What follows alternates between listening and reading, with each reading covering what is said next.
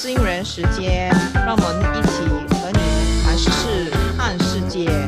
我是知书达理小知，让我们一起针对事事都追根究底，了解观测。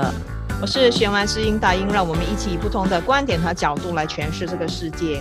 希望我们的声音能够启发您去聆听自己的心声和表达你自己的声音。今天我们就以 cappuccino 对草莓奶昔来谈谈防御宅人手机，谈谈我们在实行居家隔离时如何有效的、有趣的、有想法的打发时间。那在世界各地，公共卫生官员都要求已经受感染或接触新冠状病毒的人实行社交隔离和隔离措施呢，以减缓这个疾病的传播。那基本上，社交隔离是减少病毒传播的一种有效的策略。那社交隔离措施因各个城市而异呢。那大致上都包括了关闭学校、关闭餐厅、电影院和酒吧、取消航班、关闭娱乐设施、体育馆和公共区域等等。那在个人的角度来看，那希望避免大型的聚会和活动，尽量在家里工作、上课，减少到人群多的场所。但并不是我们所有的人都适合在家工作的。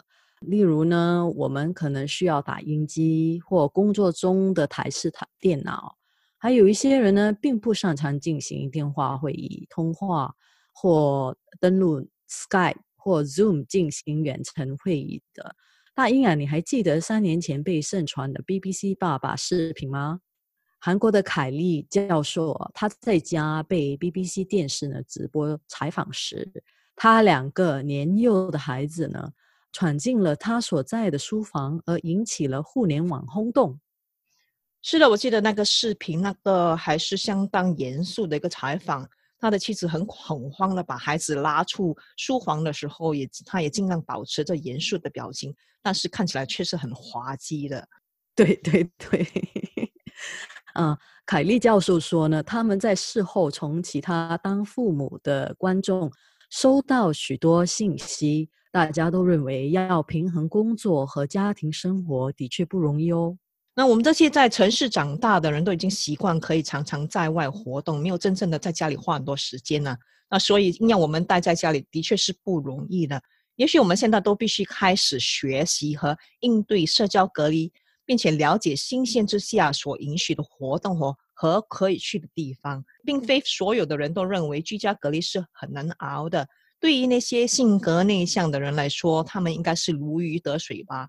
嗯，当然，对于那些住在一间小公寓里的人呢来说呢，一想到要与孩子、父母、宠物和配偶一起被关在这小小的空间呢，啊。是无法想象的，甚至令令人感到恐惧。大多数人可能认为能够留在家里还能能够拿清水是一种一生难求的机会啊！因为以往我们都忙于工作，无法在家里想做一些事情。那终于可以如愿以偿了，例如打扫房子啦，重新整理衣柜啦，做园艺啊，或者是追韩剧，还有去尝试新的食谱等等。也有人啊，在这时期呢，苦中作乐，自娱自乐。我就看过有一些笑话，例如，你只要偷懒一天，便可以拯救全球人类。这个千载难逢的机会，千万别搞糊了。我们也可以趁这个时候学习掌握新的技能啊。那有些人也开始写作，你知道吗？许多名作家的创意也是在被隔离的时候被逼出来的。那莎士比亚在一五九三年的时候，伦敦大瘟疫期间就写出了一些他最好的作品了，其中就有《King Lear》、《Macbeth》，还有《Antony and Cleopatra》这些名著。很多评论家呢认为，莎士比亚这些伟大的悲剧作品代表了他的艺术高峰。著名科学家牛顿也曾经体验社交隔离哦，在家工作。那时是一六六五年。黑死病正肆虐欧洲，他所在的那个伦敦有四分之一的人死于瘟疫。在这其中，微积分学、光学理论都是他的成果。还有，在他家的窗户外面就有一棵苹果树，他就是在那棵著名的苹果树下呢悟出了引力理论。那如果你接下来的几周要在家里工作或学习，可以记得牛顿的例子哦。那有时候在非结构化、舒适环境中冥想和尝试试验，做做白日梦，可能会有所收获的。你也可以认识一下你家外头种了哪些花花草草，或者现在考虑撰写下一部伟大的经典小说，什么《东游记》啦、《南游记》啦、《白楼梦》啦等等。哈哈，大英啊，换是我的话，别指望我写什么名著，但是我仍然可以掌握一些技能，例如我现在已经学会了如何用酒店风格铺床，哈哈。当然，有些人也想过可以在家里进行节食和开始做一些运动。我觉得节食并不容易，尤其是当你被一大堆的零食和食物围绕着的时候。就在上个周末，我和我女儿都闷慌了，又嘴馋，就从家里逃了出去，买了一大堆零食回来。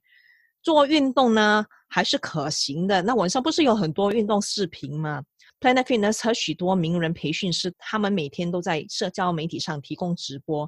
我本身就跟着几个瑜伽和伸展运动的视频做了起来。就我而言吧，我开始弄弄我的花花草草。我相信啊，当这一节过去以后呢，我将拥有一个神话般的花园，也许还可以种植自己的蔬菜，自给自足。对于某些人来说，他们很喜欢，并享受不用与办公室中呢不喜欢的同事在一起哦。宅在家里的另一个好处啦，就是能够有更多的时间陪亲人和毛小孩。那我的许多朋友在社交平台上都发布了他们宠物的照片。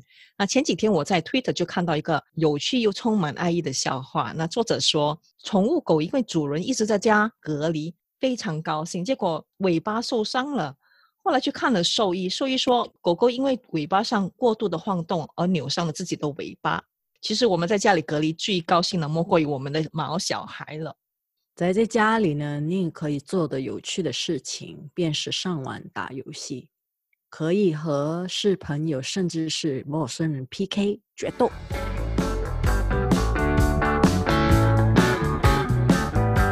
大英啊，最近呢，我在一位退休的 NASA 宇航员写的一篇文章中呢，找到一些有用的建议。我们都知道，这些宇航员必须在国际太空站上待了一年，根本无法出外。有谁比他更有切身的经验，以身言教呢？首先，遵循时间表，而且把每天的时间从醒来的那一刻到睡觉的那一刻安排得很紧，包括进行长达八小时的太空行走和短至五分钟的任务专注。维持计划将帮助我们适应不同的工作和家庭生活环境。那不要忘记在日程中安排一致的就寝时间。睡眠质量与情绪和人际关系都有关系的。那我们也需要安插和朋友交流的时间哦。当一个人呢在同一个地方连续数天生活和工作时，要注意别让工作呢取代我们全部的时间。我们也要花些时间做别的东西，例如培养一些爱好，为自己多余的精力找别的出口。是啊，我们也要腾出一些时间和亲人朋友保持联系。那科学家发现呢，孤立不仅损害我们的心理健康，而且也会损害我们的身体健康，尤其是我们的免疫系统。那现在的科技发达，保持联系变得比以往任何时候都更容易了。我呢，就常常和朋友一起通过视频同步观看电影。你也可以试一试，挺好玩的。我们也应该尝试走进大自然。研究显示呢，在大自然度过的时间，对我们的身心健康也有好处的。它的效果和运动是一样的。我们也可以利用时段做隔离，找比较少人的时段，到公园去走走、遛遛狗。但是我们也不要太沉迷于社交媒体。因为社交媒体并在不能很好的替代人与人之间的交流哦。催产素是一种在与人建立关系并与他人密切接触时会释放出的激素。这种激素呢具有镇定作用，它使人感到被爱与宁静。当然，这有助于我们在夜间更好的休息。这就是为什么许多寂寞的人在社交媒体上非常活跃，但是他们却感到孤独的原因了。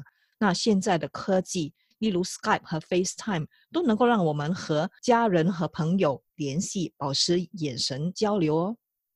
嗯，是的，我们也必须尽量在现实生活中呢，与他人建立更多的眼神交流，甚至有证据表明啊，直接与你的宠物小孩眼神交流也会刺激催产素哦。或者在社交隔离的日子里啊，与亲人有比平常更多的出没，例如每个人每两个小时和孩子拥抱二十秒。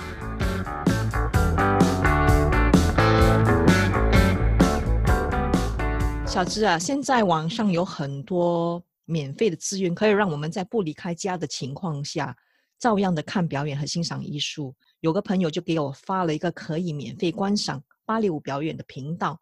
那现在也有许多大都会的歌剧院会在落幕后放送免费的歌剧作品。那歌剧杂志 Playbill 就提供了包括 Rent、Cats 还有 Peter Pan 这些列表，可以在各种媒体平台上观看。一些音乐家。也选择创建他们自己迷你音乐会啊，并且通过他们自己的社交平台直接带给粉丝们。他们其中包括韩国女团 Twice 啊，还有 Coldplay 乐队，甚甚至是大提琴家有用吗。其实我们小市民也是能够通过卡拉 OK 来满足表演欲的，发发歌瘾。我在网上就有看到有人请，我就在我在网上就看到有人邀请邻居从阳台参加卡拉 OK 合唱和对歌啊。许多博物馆呢都提供呃虚拟游览，当学生们呢都待在家里时，Audible 呢就免费发布了数百种并提供六种语言的有声读物，包括著名的小熊维尼、爱丽丝梦游仙境、阿拉丁等等。哈佛和杜克大学也有提供免费的在线课程。我刚刚也参与耶鲁大学很受欢迎的幸福科学的课程哦。其实近年来有许多在线平台可以让我们接触到不同的大专学府的课程，Udemy、Coursera 和 iTunes U 都有不少的选择。教育出版公司呢，Scholastic 宣布它有一个免费的数字学习中心，他们支持呃虚拟学习计划。他们的课程啊涵盖了英语、艺术、科数、社会研究和社会情感的课题。我们也可以去尝试学习新的语言，可以尝试这四个免费的语言应用程序 A.P.P.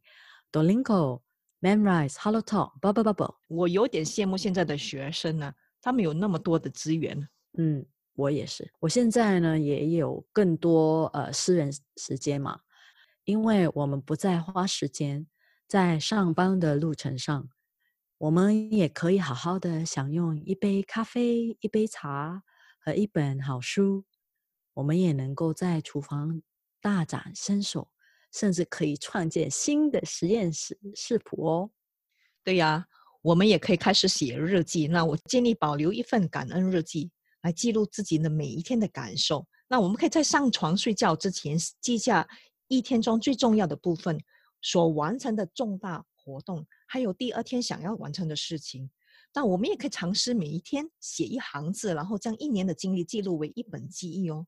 我们可以尝试创建或更新服装，然后在社交平台上发布，或者分享自己护肤、美容、术法的心得。嗯，最后呢，我要去尝试那个十个步骤的韩国护肤程序，因为你记得几个月前我从汉城买了不少护肤品嘛。如果可以的话，我会每天带上保湿面膜，那是个好建议啊。我们也可以开始探索自己的理想生活是什么，自己的一生想要什么，然后聆听自己的心声和表达自己的声音。那就像我和小资一样了，Zin 知音人频道就是这么出炉的。大家也可以有多点时间听听 Zin 知音人时间的分享哦。我的香港妈妈 WhatsApp 群聊啊，也提供了额外一些点子，刚才有提到了。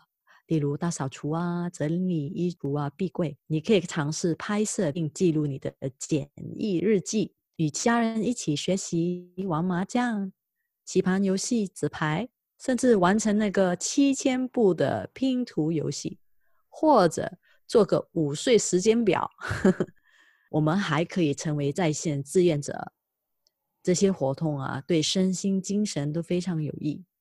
Giving dot SG 呢，能够在让我们找到在新加坡志愿服务的机会，www.handsonhongkong.org，而是可以找到在香港志愿服务的机会。那些擅长编辑照片或写信的人，可以帮助 Catch Fire 等非国际盈利组织；会说另一种语言的人，能在无国界翻译组织担任线上义工，或者缝制可重复使用的铺口罩，然后呢分发给老年人和弱势社群。我相信我们可以以乐观的心情去接受社交隔离的挑战。那社交隔离并不是世界末日呢。那希望我们今天的分享能够启发你的灵感。那我们将在下一集的 Zing 知音的人时间一起谈谈社交隔离的世界观。我是知书达理小知，让我们一起针对事事都追根究底，了解贯彻。我是弦外之音大音，让我们一起以不同的观点和角度来诠释这个世界。希望我们的声音能够启发您去聆听自己的心声和表达你自己的声音。我们在下一集的 Zing 知音人时间继续畅谈吧。拜拜。